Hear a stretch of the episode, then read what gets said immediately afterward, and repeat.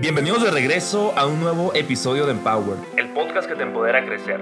Yo soy Luis Carlos Estrada, un estudiante internacional apasionado del crecimiento y del networking. Es por eso que en este podcast platicamos con personas admirables sobre negocios y emprendimiento. En Empower yo busco que tú y yo aprendamos de los mejores. Por eso me encanta tener conversaciones con personas inspiradoras. Espero que disfrutes mucho de este episodio. Inspírate y empodérate. Comenzamos.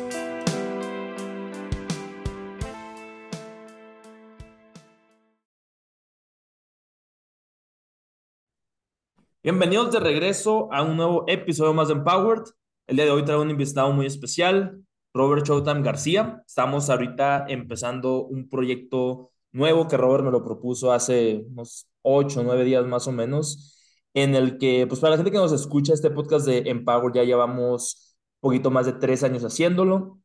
Y es un proyecto que al inicio comenzó como monólogos, nada más pues de mi parte, compartiendo mis experiencias como estudiante internacional en Estados Unidos, las cosas que he aprendido tanto en clases como en convenciones. Y ya más adelante fue cuando empecé a traer invitados. Al inicio empecé con tres amigos, nada más porque pues me llamaba mucho la atención este pues conectar con la gente. Tiempo después fue cuando dijo, ok, vamos a empezar a traer invitados de pues de otras partes, invitados que han tenido éxito en diferentes áreas. Hemos traído a beisbolistas profesionales, hemos traído a CEOs de empresas, de bienes raíces, comentaristas de Fox Sports y pues ha sido como que políticos, incluso cantantes, ha sido como que una rama, bueno, muchas ramas diría yo en este caso, pues no, personas exitosas en, sus áreas, en sus áreas. Y ahorita Robert, la semana pasada, me propuso que empezáramos a grabar en colaboración algunos episodios Robert y yo y otros episodios junto con un invitado. Sin embargo, estos temas van a ser específicamente de béisbol. Entonces, nada más, pues les quería dar esa introducción. Robert, si quieres contarles un poquito más de qué se va a tratar esto. No, sí, saludos, saludos a todo el público que, que está escuchando este podcast. Y bueno, pues este proyecto creo que es un bonito proyecto donde aquí en colaboración con ustedes vamos a estar hablando de temáticas específicas de lo que es el béisbol, la ciencia, las tecnologías y como bien lo mencionaste, traer invitados, este, influencias eh, del béisbol, ¿no? Eh, tanto internacional como nacional y pues en inglés y en español, ¿no? Para ambos públicos. Sí, claro, como, como lo predicábamos ahorita tú y yo, Robert, antes de que empezáramos a grabar, pues unos episodios nos vamos a aventar en español, otros episodios nos los aventamos en inglés, siempre pues dándole pues la, la preferencia al invitado. Si nomás habla en español, pues puro español. Si el invitado nomás habla inglés, pues puro inglés. Y pues tú y yo a lo mejor ya alternamos uno y uno. Y pues estamos planeando que salga todos los jueves este podcast. Este es el primero que grabamos, entonces pues por eso les queríamos dar la introducción primero. Para la gente que no te conoce, Robert, si puedes introducirte un poquito, lo que haces, un poquito sobre tu background. Sí, bueno, mi nombre es Robert Showtime García. En el béisbol me conocen como Showtime. Eh, yo nací en Ciudad de México, allá estuve en ligas infantiles en la Liga Maya Olmeca. Después de ahí fui reclutado, estuve con Sultanes de Monterrey. Ya después este, decidí irme a Puerto Rico a terminar la high school. Y bueno, ahí fui afortunado de conseguir una beca para Tallahassee Community College eh, como student athlete y ahí estuve un año, después me transferí a HCC, Hillsborough Community College, donde eh, terminé mi AA degree como student athlete y ya después ahí en Tampa me quedé un año entrenando con la celebridad y el maestro Orlando Chinea, donde pues tuve mucha experiencia de compartir con superestrellas como lo fue José Fernández, Lance McCuller, Domingo Germán, personajes de la, del béisbol, ¿no? Que han brillado y pues yo tuve la grata experiencia de ser su training partner en, en aquellos tiempos cuando José Fernández era novato del año, All Star Teacher, entonces pues creo que de ahí empezó el amor hacia coachar y el amor al entrenamiento y todo lo que hoy en día funco, ¿no? Este, me transferí a Florida International University, donde estudié Recreation and Sport Management y bueno, mi último año tuve una eh, temporada muy buena y pues así fue como Naranjeros de Hermosillo me draftió en la primera ronda del draft de la Liga del Pacífico. Y pues ahí fue donde conocí, bueno, no conocí, sino coincidí nuevamente con Luis Alfonso García porque pues él ya lo conocía cuando yo era prospecto de Sultanes eh, de chiquito y pues volvimos a coincidir ahí. Entonces ya de Florida pues tuve la oportunidad de jugar dos años profesional en Tigres de Quintana Roo, pitcher abridor. Después eh, fui invitado al béisbol de Australia con los Perk Hits. Eh, y bueno, viviendo todas esas experiencias, diferentes países, diferentes culturas, entrenadores, metodologías. Y bueno, yo en mi etapa como profesional descubro este programa científico ubicado en Luciana y pues decido eh, experimentar este programa para mejorar en mi carrera como pelotero actual, ya que había tenido un problema de velocidad, mis millas habían disminuido mucho y no, no nadie me podía ayudar, nadie eh, se explicaba qué es lo que me estaba pasando y pues nadie creo que tenía en ese punto los conocimientos, eh, yo creo, biomecánicos para decirme exactamente qué estaba pasando, ¿no? Porque yo estaba eh, físicamente muy fuerte, pero biomecánicamente yo creo, bueno, ya yo sé ahora que estaba haciendo muchos componentes incorrectos, que era lo que afectó a que mi velocidad disminuyera y bueno, ahí estuve en Covington, Luciana, experimentando el programa y cuando lo hice a las tres semanas, pues regresó y aumenté mi velocidad eh, más de siete millas en tres semanas y, y, pues yo ya tenía la edad de 26, 27 años, si no me equivoco, y ahí fue cuando eh, desperté eh, este interés y dije, wow, si esto, esto un muchacho como yo lo pudo lograr, imagínate un jovencito que apenas va empezando de 15, 16, 17 años con todo esto, pues obviamente va, va a tener mucho más beneficio y ahí, y ahí fue donde empecé a traducir este programa al español, empecé a coachar a los eh, jóvenes que estaban alrededor mío y pues muchos resultados, eh, muchos resultados y ahí fue donde decidí emprender. Eh, vino lo de la pandemia y fue ahí donde decidí dejar a un lado mi carrera profesional ya para abrir el gimnasio eh, y nuestra academia de béisbol en Boca Ratón, Florida, y empezar a coachar. Y bueno, pues ya tenemos dos años y pues muy contentos, ¿no? Con los resultados. Hace poco se anunció eh, la firma del prospecto número uno, Giron Martínez, que es 100% un Showtime athlete y, y bueno, fue el único mexicano en la lista entre los 50 mejores de MLB y fue un muchacho que llegó de cero, ¿no? Fue un muchacho que llegó tirando 78, 80 millas y pues después de un año y medio logramos ayudarlo para que cumpla su sueño y pues muy contentos, ¿no? Y esperamos seguir ayudando y por eso yo creo el podcast y todo este proyecto para que pues más gente esté enterada, ¿no? De, de las metodologías, tecnologías, eh, eh, entrenamientos que implementamos aquí en Estados Unidos que a lo mejor en México y Latinoamérica todavía no, no son muy comunes, pero aquí en Estados Unidos pues ya eh, mucha gente, muchos jugadores, atletas lo están aplicando y pues están teniendo un beneficio, ¿no? Sí, qué curado. Oye, pues incluso hasta a mí me interesa esa historia, o sea, porque pues, para la gente que nos escucha es la primera vez que, que tú y yo platicamos realmente, porque hace dos semanas cuando grabamos el podcast con Jeter Martínez, que también nos acompañó Luis Alfonso García, pues prácticamente toda la entrevista giró en torno a Jeter, pues no, o sea, porque pues de eso se trataba, una que otra pregunta para ti, para Luis Alfonso, pero no sabía que habías estado en Puerto Rico, que habías también conocido pues a José Fernández y a todos ellos, qué curado eso.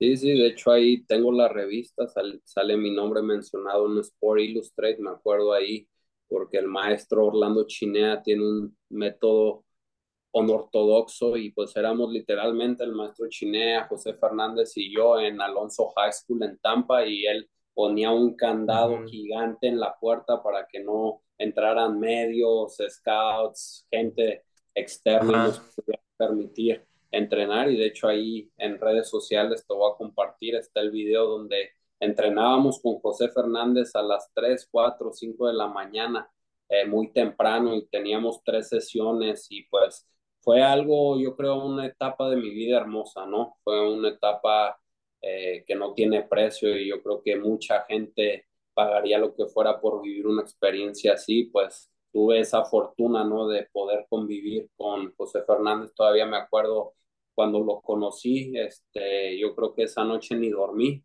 nos citaron a las 5 de la mañana en el campo, yo creo que ni dormí esa noche porque iba a entrenar con él, el maestro de Chinea. Me había seleccionado específicamente a mí para ser su eh, pareja de entrenamiento. Y me acuerdo que las primeras palabras que salieron de Fernández fue cuando estábamos corriendo y me dijo, eh, muchacho, eh, bueno, me dijo así porque así hablan ellos, pero prácticamente yo hasta soy mayor, no, él es mayor que yo creo por meses, somos de la misma edad, contemporáneos, y me mencionó y, y dijo, no quiero que entrenes para tratar de igualarme o ser igual que yo, me dijo, yo quiero que entrenes para ser mejor que yo, ¿no? Entonces, pues de aquí te podría contar miles de anécdotas que sucedieron ahí, una de ellas pues eran los sueños y los planes que yo escuchaba que José Delfín Fernández, eh, los que lo conocen, así le llamaban Delfín, le decía al maestro Chinea que pues su sueño era poner junto con el maestro Chinea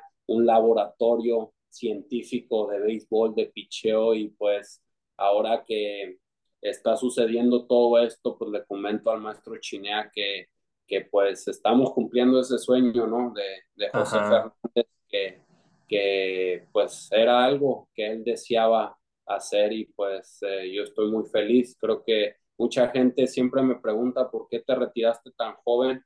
Ahorita yo tengo 30 años, estaría en mi prime con todos estos conocimientos. Sé que pues sería mucho más exitoso de lo que fui anteriormente por la madurez, por todo eso, pero yo creo que la vida eh, obra misteriosamente y mi propósito yo creo que realmente era esto, ¿no?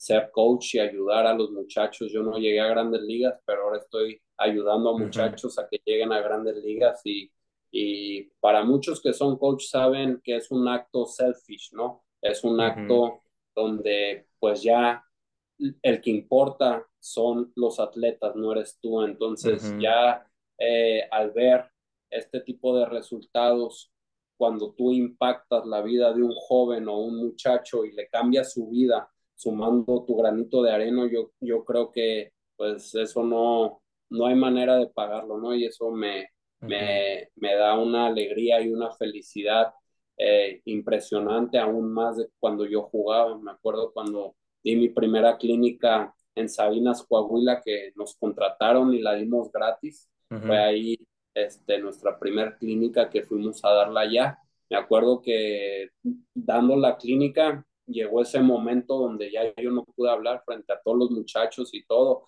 y tuve que decirle ahí a uno de nuestros coaches que siguiera de la, de la emoción y el impacto que yo sentí al ver a todos esos jóvenes, cómo me miraban, cómo me escuchaban, cómo anotaban cada consejo, cada palabra que yo les daba, porque ellos sabían que un consejo, una palabra, una enseñanza les podía cambiar su vida. Entonces, cuando yo me di cuenta de ese momento y empecé a, a llorar, ¿no? Fue, fue un momento donde yo dije, wow, creo que encontré mi misión en esta vida y mi propósito. Creo que cada quien tiene un talento, tiene una misión, un propósito y está en nosotros en encontrar eso y pues yo creo que todos estamos aquí para cumplir esa misión de vida, ¿no? Y es ayudar a los demás a eh, hacer un mundo mejor y pues qué, qué mejor hoy en día levantarme para ayudar a estos jóvenes son los que me motivan a levantarme a las 7 de la mañana, llevarlos a la playa, ir al gimnasio, estar con ellos todo el día y pues es una energía muy, muy diferente, ¿no? Entonces ya mi vida creo que tiene un significado eh, mayor eh, a lo que era mi carrera profesional y al final de cuentas yo siempre, pues yo siempre le pedí a Dios, eh, yo quiero llegar a grandes ligas porque con el dinero que haga yo puedo ayudar mucha gente. Si soy famoso, puedo llegar a muchas personas, pero pues hoy en día, gracias a las redes sociales, yo creo que eh, la compañía y la empresa ha crecido eh, muchísimo más con los resultados que hemos dado y y pues nos escriben de todos lados de Latinoamérica. Yo creo que ya saben quiénes somos y lo que hacemos y a lo que nos dedicamos. Y pues encontrar, encontrar este, esta misión, eh, no lo llamo trabajo porque sigue siendo una pasión, es algo que me motiva, me apasiona, yo literalmente y Luis Alfonso García desde las 8 de la mañana, llegamos apenas aquí a los dormitorios a las 10 de la noche y podemos estar todo el día ahí con los muchachos entrenando y eso porque pues se nos va el tiempo volando porque es algo que nos gusta y nos apasiona y creo que pues no todo mundo es afortunado, ¿no? De, de poder trabajar en lo que a uno le apasiona y le gusta y sobre todo ayudando, impactando y cambiando vidas, ¿no? Aquí con el caso de Jeter Martínez, creo que eh, más bien se está impactando hasta todo un país, ¿no? Entonces, ese es el poder y el impacto, yo creo que, que este proyecto está trayendo eh, no solamente a los jóvenes, sino eh, a Latinoamérica y también México, ¿no? Sí, de hecho, qué padre, o sea, todo eso que platicas, porque realmente me identifico pues muchísimo contigo, o sea, creo que, no acuerdo si te, si te, platiqué, si te platiqué la vez que grabamos pues con Jeter y con Luis Alfonso, pero o sea, mi sueño de chiquito también era pues ser beisbolista profesional, pues o sea, creo que es el sueño de casi todo niño que juega béisbol desde chiquito, ¿no?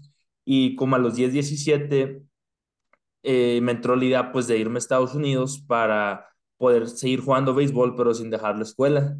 Y en cuando me fui a Estados Unidos, al Cochise Community College, a los tres días me cortaron del equipo de béis. O sea, todos estaban tirando de que 88, 87, y pues yo estaba de que en 80, 82, pero bien duras.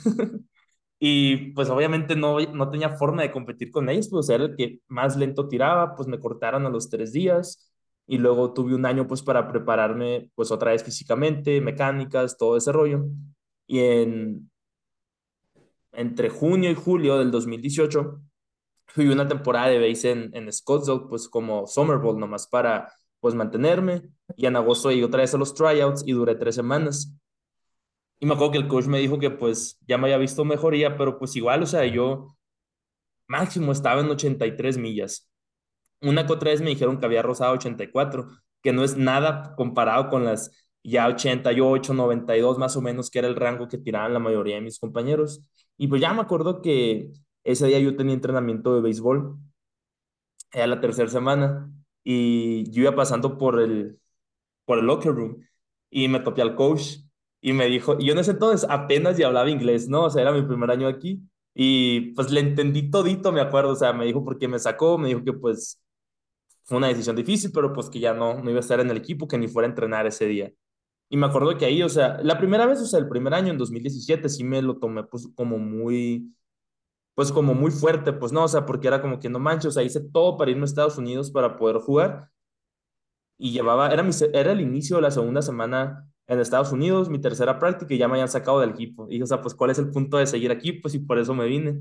Y en ese segundo año, cuando me sacaron, dije, no, pues ahora lo tengo que tomar diferente, porque pues ya, mm, o sea, no puedo llorar por esto, pues, o sea, no puedo ni siquiera decir de que, ah, pues le voy a seguir echando ganas a ver qué pasa, porque ya las prioridades iban a cambiar, o sea, y era trabajar para poder seguir pagando la escuela, otras actividades, y pues ya pues el béisbol en el 2019 y en el 20 pues ni lo jugué. Y ya en el 21 y en el 22 aquí en la universidad, pues, ah, pues incluso este año pues también sigo jugando, pero ya a un nivel pues mucho más bajo, pues no, o sea, ya es como nomás de club, ya es como pues por más hobby, pero eso que dices que tu sueño pues ahorita lo estás cumpliendo a través de los jóvenes, pues no, que tú les estás ayudando a cumplir sus sueños y que no lo ves como trabajo, o sea, porque es una pasión, creo que me identifico mucho contigo también. Sí, sí, no, y ahorita que mencionas eso de que fuiste cortado, pues este, eh, muchas personas, porque aquí está nuestra academia, mi programa en Estados Unidos, cuando, se, cuando me ven por primera vez, sobre todo los papás eh, que inscriben a sus hijos a los campamentos de picheo que doy, pues me ven y pues me ven muy joven, ¿no? 30 años, se impactan, pero pues a veces no saben toda la experiencia, todo lo que tuve que vivir y pasar para llegar a, a donde estoy en estos momentos, ¿no? y, dentro de eso, por eso viene el nombre de Showtime, ¿no? Porque ese nombre surgió a través de, de una historia similar a la tuya, donde llego a Tallahassee Community College, al año me cortan del Community College y me dicen, ¿sabes qué? Pues la verdad, no, este, tuve una mala racha, eh, era mi transición de venir de una high school de Puerto Rico literalmente al, al sistema americano, otra cultura, adaptación, etcétera, etcétera. Me acuerdo que ellos me habían este, becado porque pues siempre he tenido un gran cambio y la velocidad siempre era 90, 91 millas y mi velocidad bajó porque obviamente ya cuando tú eres un estudiante atleta en Estados Unidos tienes que estar más preocupado por ir a clases, hacer las tareas, pasar las clases eh, para poder ser elegible y poder jugar. Entonces, yo creo que ahí empieza todo esto a uno a entender la importancia de manejar su tiempo, la estructura, la disciplina, pero pues uno como humano va aprendiendo conforme va tropezando, ¿no? Y pues ahí, eh, después de un año, el coach, me acuerdo que me dice que me va a cortar, pero sin embargo, como yo tenía grandes calificaciones, me dijo, se te va a respetar tu beca, pero yo hablé con mi papá y le dije, ¿sabes qué? Este, pues yo estoy aquí igual, ¿no? Por el béisbol, yo estoy realmente aquí para cumplir mi sueño de jugar béisbol y pues si aquí no me van a dar el chance, así tenga la beca que tenga, pues yo creo hay que buscar otros horizontes. Y ahí fue donde eh, contacté y llegué con el maestro Chinea, tuve esa grata experiencia, mis papás me dijeron, eh, mientras sigues entrenando, queremos que sigas avanzando con tus estudios, te vamos a apoyar. Y pues ahí empieza, empecé a tocar la puerta, me acuerdo del Community College en Hillsborough, eh, eh, Community College se llama en Tampa Hawks, y me dijeron, no, ya este año estamos llenos, tenemos 50, 50 eh, jugadores, este año no, y yo seguí insistiendo, seguí insistiendo, como 20, veces estaba pidiendo para que me vean, hasta que me, me enteré o llegó la invitación de que ellos por obligación tienen que hacer un tryout abierto a los estudiantes de la escuela. Y bueno, cuando llegué ahí, pues imagínate, llegué ahí y tiré 90 millas en el tryout y pues ya impresionados, ¿no? Ahora sí, mexicano, véngase para acá y pum, eh, me invitan a la, a la, eh, al fall season, es lo que le llaman en Estados Unidos. Y, es como la pretemporada, ¿no? Ajá, como sí, la temporada, sí este, la pretemporada larga, ¿no? Y ahí hay juegos de exhibición y todo. Y me acuerdo que fui el mejor pitcher, no permití una carrera y aún así me cortan del equipo. Y yo no, o sea, yo no, yo no entendía por qué antes de las vacaciones en diciembre, cuando te vas para tu casa, te dicen ya, estos son los que quedan, me cortaron. Y yo veía que había americanos o había compañeros que, que habían hecho mm, peor que, o sea, que no, no pintaban, ¿no? Y, yo, no me, yo no me explicaba, pero bueno, pues ya este, decidí quedarme ahí a entrenar con, con Chinea y, y da la casualidad que en enero yo estaba en el pasillo de la universidad y me topo al coach y me dice, oye, te veo hoy a las 5 de la tarde en la práctica, ¿eh? Hay práctica de equipo y a mí me entró rabia porque yo dije, este se está burlando de mí, ¿no? O sea, está diciendo en una forma sarcástica, o sea, me dio mucho coraje y ya yo traté de no tener problemas, me fui. Y cuando estaba con Chinea, ahí estaba el pitcher número uno abridor del Community College, que también iba a entrenar ahí a las clases privadas. Y, y, le dije, oye, no vas a creer que me pasó, este me dijo esto, esto y esto, me andaba provocando y me dice, no, no, no, es que tú estás en el equipo porque uno de los muchachos había eh, eh, reprobado el examen de drogas. Eh, tú sabes que ahí le hacen drug test de, de, marihuana y todo ese tipo de cosas. Y un, uno de ellos había fail, había reprobado el examen y a mí me metieron en automático ahí sin avisarme y yo no sabía. Pero ve, yo nunca quité el dedo del reglón, yo me mantuve ahí y pum, ya me metieron y pues resulta y resalta que me convertí en el cerrador del equipo. Nada más permití una carrera en toda la temporada, yo creo que en 20, en 20 y pico de, como 24, 26 innings, eh, todas como cerrador. permití solo una carrera el último día de la temporada, o sea, mi ERA fue como de cero punto y algo, ¿no? Ajá. Eh, y ahí fue donde me reclutó FIU, pero no me, no me dieron full right porque era estudiante internacional.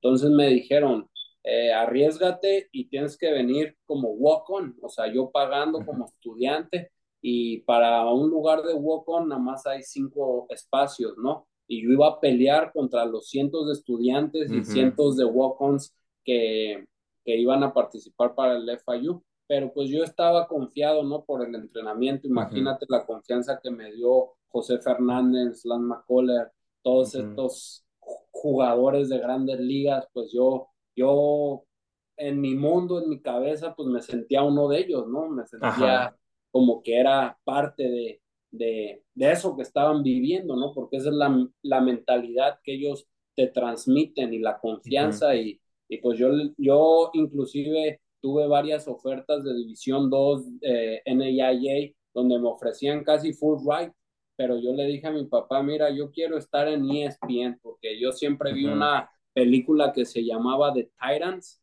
y ahí fue donde yo me inspiré. Yo desde chiquito decía, yo quiero ser un student athlete, yo quiero ser un student athlete. Y yo siempre me vi jugando en ESPN colegial y yo le dije a mi papá, eh, apóyenme que yo voy a hacer el equipo. Y dicho y hecho, llegué ahí y, y bueno, quedé eh, en el equipo, logré hacer el equipo y después en, en el sprint, ya en enero vienen los juegos de exhibición, ¿no? Y en esos juegos me acuerdo que de 15, 15 outs que saqué, 14 fueron ponches y creo que casi nada más uno me dio hit y fue, fue un llameadito ahí. Y después cuando ponen la lista de los que iban a viajar primer juego en ESPN a All Mississippi, pues yo emocionado porque según yo, pues dije, bueno, hice el equipo y que no voy haciendo el equipo, no me, no me llevan al viaje. Y ahí me di cuenta que pues ahí ya eh, habían cuestiones, yo creo que de racismo, porque era uno de los pocos latinos y pues yo sentía esa mala vibra, tú sabes, uno como latino en este país, pues tiene que ser tres veces mejor que el americano, porque si no, pues no, no te van a dar tu chance. Al final de cuentas, tú le estás quitando un lugar a ellos que están en su país. Entonces, ahí pues empezó, ya, ya yo sabía por dónde iba, eh, no me metían a jugar con tal. Eh, al final de la temporada yo decidí optar a hablar con el manager y decirle que si no me iba a dar la oportunidad porque yo iba a buscar por mi camino y así fue y después en el summer que lo corren y viene otro manager que ya me conocía, me quería reclutar a mí y este me hizo hacer como 15 tryouts. Ese manager quedé en el equipo y me convertí en el Friday guy, en el abridor de, ah, qué curado. Entonces,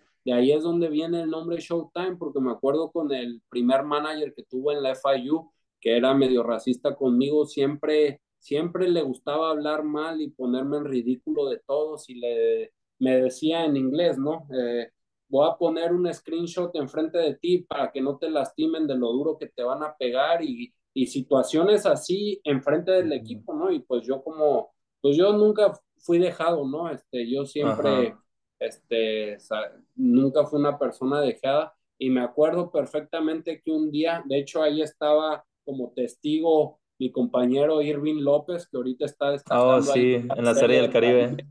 Él fue mi compañero ahí en FIU y él te puede eh, confirmar que la historia es verídica porque estuvo ahí eh, presente. Yo estaba, me tocaba a mí abrir ese Inter Squad y yo. O sea que, o sea que Irving jugaba en la FIU.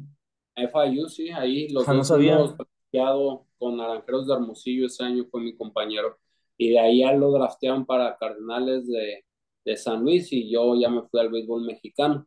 Pero ahí retomando la historia, acabé mi bullpen y dije, mira, antes que este viejo me venga y me diga algo, yo voy a ir allá y le voy a decir algo. Y, me acuerdo perfectamente que estaba teniendo un meeting con todos los jugadores, dándoles instrucciones de, de lo que iba a ser el, juego simulado. Y yo le dije enfrente de todos, eh, tiene sus palomitas listas, y, pero en inglés, ¿no? Y you have your popcorn ready. Y me dice, what? Y le digo, ¿sabe qué hora es? You know what time is it? Y me dice, what time is it? Y le digo, it's show time. Y pum, salí disparado a la loma y que voy ponchando a los tres. Y de ahí, pues todo el mundo, show time, show time, show time. Entonces, pues de ahí, pues ya se me quedó el nombre, ¿no? Qué curado. pues yo, yo, yo creo que eso, inclusive, pues ya sabes, aquí en la compañía, por eso se llama Showtime, es el branding y, y yo creo que no, no, no se trata de mí, sino de que todo mundo tenemos un Showtime dentro, ¿no? Que es esa persona que, como tú mencionas, ante las adversidades, el fracaso, eh, tiene ese carácter y nunca se rinde. Yo creo que todos tenemos ese Showtime adentro y hay que sacarlo para salir adelante en cualquier eh, aspecto en la vida, ¿no? Porque vamos a tener esos obstáculos y yo creo que eso ya pues se ha vuelto una cultura, por eso es de los Showtime Athletes y todo eso, eh, que la gente ve en redes sociales, eh, pero ya están entendiendo el, el, el detrás de eh, por qué se llaman así, por qué todo el mundo, e inclusive Aníbal Cervantes cuando pichó con Naranjeros de Hermosillo, cuando les ponen el apellido, el nickname, pues a, honor se puso Showtime y todo eso, porque pues yo creo que es eso, ¿no? Es lo que significa eh, la historia de Showtime, porque yo creo que todos tenemos, tenemos un Showtime dentro, ¿no? Entonces, eso va eh, con lo que acabas de contar de, de todos los obstáculos que uno vive aquí en el béisbol colegial en Estados Unidos, en otra cultura, el fracaso que uno lidia, pero yo creo que todas esas pruebas son importantes para formarte el carácter y convertirte en esa mejor persona o mejor atleta, ¿no? Y pues bueno, aquí estamos contando estas historias para motivar, inspirar a, todos esos jóvenes, ¿no? Que tienen sueños, que tienen estas metas y sobre todo que les gusta el béisbol. Por eso el motivo de este proyecto para traerles pues información y conocimientos que les sean útiles en su carrera, ¿no? Sí, ahorita que platicabas eso de la, la historia que te pasó pues con el entrenador, me identifiqué mucho también porque la primera vez era así como a ti, por ejemplo, que decías que como que no te incluía o como que te hacían a un lado. O sea, a mí ni siquiera me incluían al momento de limpiar el campo. Y yo me quedaba de que en cierta parte era como que, ah, pues qué bueno que no me toca limpiar el campo, pero otra parte era como que, oye, pues también me quisiera sentir incluido. Y el primer año éramos, así como tú dices, los Duocons, éramos cuatro y los cuatro éramos mexicanos y a los cuatro nos cortó, pues, al mismo tiempo. Entonces nos dijimos de que, esta, esto se dio medio racista, pues. Y me acuerdo que esa temporada, pues, bueno, ese año, fall 2017, spring 2018, que jugaba en la liga, pues, de la ciudad, así como que softball o juegos así, pues, nomás, o prácticas o cosas así. Y me veían jugar y en ese entonces, pues, pues estaba bien, pues estaba como que pues en mi nivel bien como atleta y era como que me decían, oye, pues deberías intentar eh, hacer el equipo en el, en el cochís. Y era como, no, pues que yo intenté, pero me sacó el coach. No, pues ¿qué coach era? No, pues era el Ingleheart. Ah, ese dato es bien racista, siempre saca a todos los mexicanos. Y dije, ah, pues qué zarra. Y luego en el 2018, cuando volví a intentar, así como tú dices que a ti te iba muy bien y que a otros pitchers no les iba bien, tú tenías velocidad, yo no tenía nada de velocidad, pero mi cambio estaba bueno, la curva estaba buena y pues como mi curva era muy lenta, de perdida hacía contraste con la recta, pues entonces pues ayudaba de perdida que sacaba los outs. Y hubo un juego en el que me acuerdo que de seis bateadores que enfrenté, ponché a cuatro. Y luego en el siguiente juego, me acuerdo que fue hit, saqué out, me pegaron un hit y di una base por bola y luego saqué los outs y me entró una carrera. Después de ese juego, me corrió el equipo el manager, pero había otro pitcher al que le metieron dos jonrones seguidos y sí quedó en el equipo. Entonces te quedas, oye, pero pues me fue mejor que a tu, que a tu estrellita, ¿no? Entonces esas cosas que tú dices del racismo, pues sí se vuelve más difícil como latinos en Estados Unidos porque pues estás, como tú dices, o sea, técnicamente les estamos quitando pues el lugar a alguien. Y a veces me acuerdo que me costaba como que entender esa parte, o sea, porque yo me quedaba, oye, pero pues deberíamos de tener las mismas oportunidades, o sea, realmente pues no es cierto. Y a veces trataba de ponerme un poquito en sus zapatos ¿Qué tal si nosotros estuviéramos, no sé, en una universidad de México, suponiendo que fuera el mismo nivel que las de aquí en lo que se refiere a béisbol, y que llegaran jugadores, no sé, de Estados Unidos, de Canadá, de, otra, de Dominicana, Puerto Rico, donde sea, X país, y que nos quitaran el puesto a nosotros, siendo que nosotros estamos en nuestro país, en México? Creo que también como que, no sé qué piensas tú de eso, como que los pude entender un poquito en cierta parte, pero creo que hay formas, ¿no? Pues te voy a decir, en México pasa, pero lo contrario, al contrario, si eres extranjero, hasta más te abren las puertas, más, Exacto. te, más te quieren, eh, y pues es lo que estamos viviendo ahí en el béisbol mexicano, ¿no? Ahora con lo de los pochos en, en Liga Mexicana, que, que, y también que están naturalizando muchos extranjeros, pero lo que no están dándose cuenta es que le están quitando el trabajo a muchos jóvenes mexicanos. Ahora ya yo Ujú, creo que la liga mexicana pues se ha vuelto muy competitiva, eh, pero pues ya es difícil para un joven poder debutar habiendo tantos ya extranjeros naturalizados, porque pues es, es eh, sorprendente, ¿no? Este, yo, o sea, no tengo nada en contra de ellos, muchos de ellos son mis amigos, yo jugué con ellos y todo eso, pero hablando de la temática, pues yo creo que sí es un tema eh, que pues ahí tienen que abarcar porque eh, ya se ven menos jóvenes en Liga Mexicana debido a esa situación, ¿no? De que pues ya cualquier extranjero se naturaliza, se vuelve mexicano y ocupa un roster eh, y le quita el lugar a, a un mexicano y pues yo creo que ahora por esas razones ya es más difícil para un joven poder tener oportunidades de jugar béisbol profesional y cada vez pues le, le ponen menos, menos empeño a lo que es el desarrollo, ¿no? Y al final de cuentas pues eh, yo creo que todas las energías deberían de estar enfocadas a lo que es eh, los jóvenes porque pues ellos son el futuro, ¿no? Son el Ujú, mañana y pues yo creo que esa es una temática eh, muy polémica, ¿no? Que, que hay hoy en, en redes sociales, ¿no? De que lo de los pochos, lo de los extranjeros, este, que ya inclusive eh, muchas organizaciones o academias inclusive ya no tienen eh, equipos o academias o ligas de desarrollo, ¿no? Precisamente por lo mismo. Sí, cierto. Oye, no lo había pensado de esa forma, pero, pero sí, cierto. O sea, realmente, o sea, como mexicanos siempre nos quedemos a los extranjeros, como que tratamos de incluirlos un chorro. Incluso me acuerdo que en la preparatoria en la que iba en Hermosillo, creo que llegaban como entre cuatro y ocho estudiantes de intercambio por un semestre o un año académico, pues allá a la prepa. Y, y siempre era como que los recibíamos muy chido, pues era como que, ah, pues que, qué padre conocer a alguien de otra cultura, pues, ¿no? O sea, digo, estamos casi 100% puros mexicanos en la prepa. Y me acuerdo que llegó alguien de Bélgica, unos de Alemania, una niña de Brasil, me acuerdo, otro güey de Polonia. Me acuerdo que eran así como que varios de, de todas partes, literalmente. Y era como que, ah, pues qué chido conocerlos para para entender un poquito su cultura también, pues, ¿no? Pero pues aquí cambia mucho la cosa, o sea, porque, sí, te soy sincero, en esta universidad casi no me ha tocado enfrentar racismo, la verdad, o sea, me tocó o dos, tres veces si acaso cuando recién iba empezando, pero ya, ya más adelante, o sea, realmente no, no me tocó nada. Y en el Community College me tocó, pues con el coach de base, ahí sí bastante, y con sus asistentes, pero en cierta parte lo entiendo, porque pues ni siquiera hablaba nada de inglés yo en ese entonces, o batallaba mucho en comunicarme, no entendía la cultura, entonces era como que yo tampoco, como que me estaba ayudando mucho a mí mismo, por decirlo así, pero sí se vuelve en, en ciertas ocasiones como que no justo, porque tú dices, ok, estás en Estados Unidos, pero como que se nota diferente el trato de los extranjeros que vienen, no sé, de Francia, de Alemania, de los países potencia, a los que vienen de Latinoamérica, como que cambia la cosa ahí, ¿no?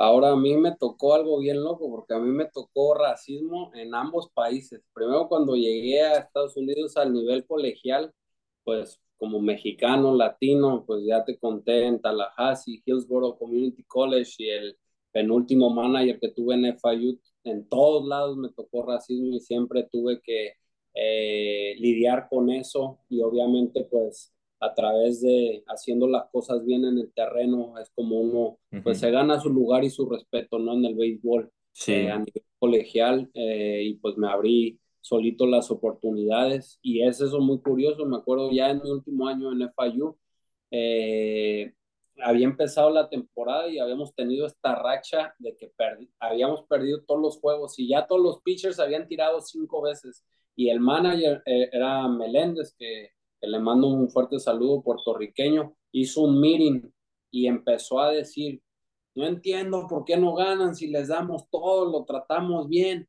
y yo ahí nada más en el meeting me estaba riendo y risa y risa y risa y risa.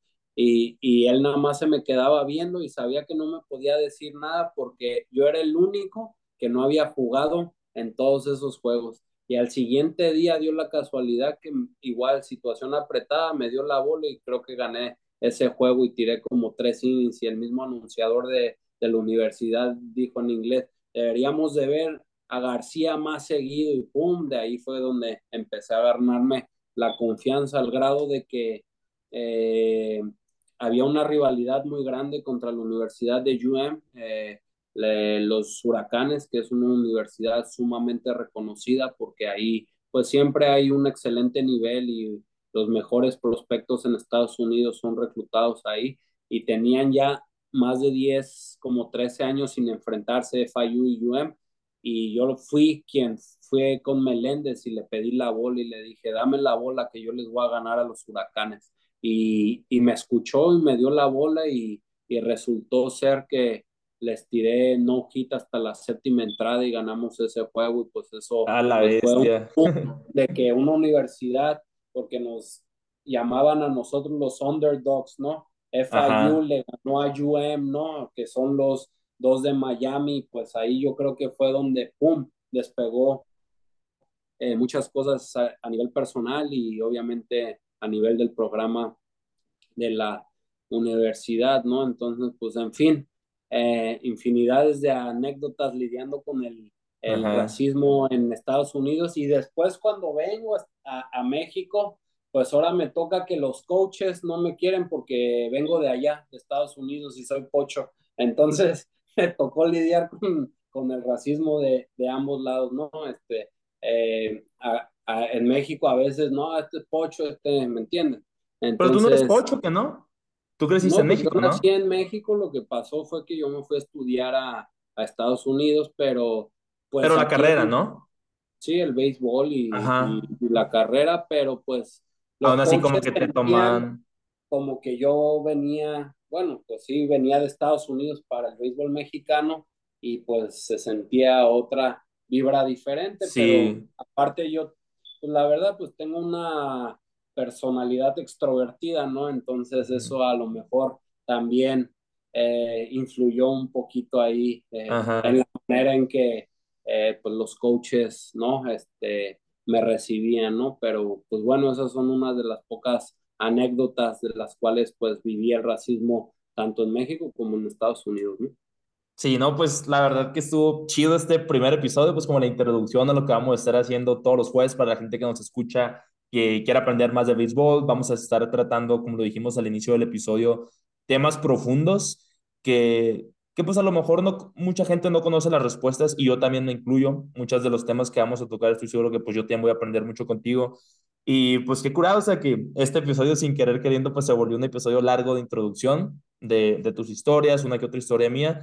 Y ya para terminar, me gustaría preguntarte una duda que tengo que pues igual estaría chido pues aclarársela a la gente. ¿Cuál es la diferencia entre Showtime, Top Velocity? O sea, porque sé que la academia pues es Top Velocity, pero está viendo que también hay Top Velocity en, en otras regiones de Estados Unidos. Tú eres el CEO de la de Florida. ¿Es como si fuera una franquicia o cómo está el modelo ese de negocio? Sí, sí, pues básicamente Top Velocity es el programa, la academia Ajá. es Showtime. The Top Velocity es únicamente y exclusivamente un programa para aumentar velocidad y mejorar tu biomecánica, pero lo que yo lo he hecho es algo más profesional, por eso ya es una academia de béisbol, porque aquí tenemos este el primer paso ahora sí que es el programa de velocidad y biomecánica, pero ya después con nuestros conocimientos ya lo profundizamos más a lo que es enseñarles a tirar strike, mejorarles los picheos, o sea, ya lo hemos hecho más eh, profesional y por eso ya aquí en Florida la academia es Showtime y son Showtime Athletes, ¿no? Eh, Top Velocity solamente es un programa, es el, una de las herramientas que utilizamos dentro de la academia eh, aquí en Florida. Y sí, este, hay ahorita muchos Top Velocities en todas partes de Estados Unidos, pero esos son performance centers que pues nada más se enfocan a seguir los entrenamientos, ¿no? De lo que brinda el programa de Top Velocity, ¿no? Pero pues nosotros obviamente, pues eso para nosotros es una herramienta de, muchas que utilizamos ya aquí en, la Academia de Florida, ¿no? Por eso se llama eh, Showtime eh, Top Velocity Boca Ratón, porque pues yo soy el CEO de, de, esta compañía, ¿no? Es, sería, como tú lo llamaste, como mi propia franquicia, ¿no? De, sí, ajá. De, de Top Velocity aquí en Boca Ratón, Florida, ¿no? Pero pues eh, es única porque pues aquí tenemos personalidades como Luis Alfonso Bateo, agregamos el bateo, tenemos lo, el programa de Pitch Development del maestro Orlando Chinea, eh, mi experiencia, entonces pues ya es algo mucho más este, completo y por eso pues aquí ya se llama una academia, ¿no? De, de béisbol aquí en. Ok, ok. No, ya me resolviste la duda que tenía entonces. Y pues ya para cerrar, no sé, quisiera cerrar con algo. No, no, no, pues nada, que estén pendientes y, y que viene mucha información, sobre todo eh, educacional para todos esos jóvenes este, y fans, coaches de béisbol que quieran aprender sobre la metodología, ciencia, tecnología del béisbol moderno y cómo aplicarla para obtener y maximizar esos resultados, ¿no? Ya sé que muchos nos siguen en redes y saben que somos expertos en aumentar la velocidad, ¿no? Pero pues ya vamos a, a entrar más a detalle de, exactamente qué hacemos y cómo lo hacemos y revelaremos algunos secretitos, no todos, pero algunos para que ellos puedan mejorar. Sí, el otro día me estaba acordando, ya para cerrar, el otro día me estaba acordando que, o sea, qué curado hubiera sido, yo ahorita tengo 23 años, qué curado hubiera sido, o sea, que te hubiera conocido, no sé, a ti, a Luis Alfonso García o a las otras, pues, personas que han sido beisbolistas profesionales o que aún son, en 2016, 2017, cuando yo estaba de que voy a ser beisbolista profesional, así como que no matter what, y pues ahorita seis años después, pues que no voy a ser beisbolista profesional porque pues ya estoy más como que en la escuela y pues en, como que en un área profesional diferente, pero, pero pues sí, cuidado, porque a final de cuentas, pues lo que yo también voy a estar aprendiendo contigo, pues lo puedo seguir aplicando, pues digo, sigo jugando béisbol a un nivel pues muy bajo comparado pues con, con béisbol colegial o NCAA, pero, pero sí, no se quería decir eso, o sea, porque pues qué curado que pues también me va a estar sirviendo a mí, pues no. Sí, sí, el deporte es de timing, este, la ventana del tiempo en el deportista, sobre todo en un prospecto a la hora de firmar, pues eh, cada vez es más jóvenes, a los 16 años ya están firmando para ser profesionales, entonces, pues la ventaja de aprender todo esto a una temprana edad, eh, pues es sumamente importante, ¿no? Porque como tú dijiste, yo también que hubiese querido que tener estas instalaciones, este programa, estos conocimientos, cuando yo era prospecto ahí de Boston y de Yankees y que Lee Sigman y Armando Cabrera me querían firmar para Yankees y para Boston a mis 15 años, que hubiese tenido estos conocimientos, yo creo que pues a lo mejor no estaría coachando aquí, estaría pichando para los Yankees, ¿no? Pero bueno, yo creo que yo creo que estoy feliz donde estoy, como bien lo mencioné, eh, la vida ahora misteriosamente y pues estamos contentos aquí eh, impactando a los jóvenes, ¿no? Sí, bueno, pues Gracias, Robert. Otra vez, para la gente que se quedó hasta el final de este episodio, les mandamos un fuerte abrazo. No se olviden de compartirlo en sus historias de Instagram. Me pueden encontrar como arroba Luis Carlos Estrada 2. Robert, ¿cómo te podemos encontrar a ti y a las academias? Eh, sigan la página Top Velocity Boca Ratón y Top Velocity México. Top Velocity México es para Latinoamérica, contenido en español y en el Boca Ratón pues ya tenemos contenido en inglés, ¿no? Ok, súper bien. Entonces nos vemos en el próximo episodio que sale el próximo jueves. Ahí nos vemos. Bye.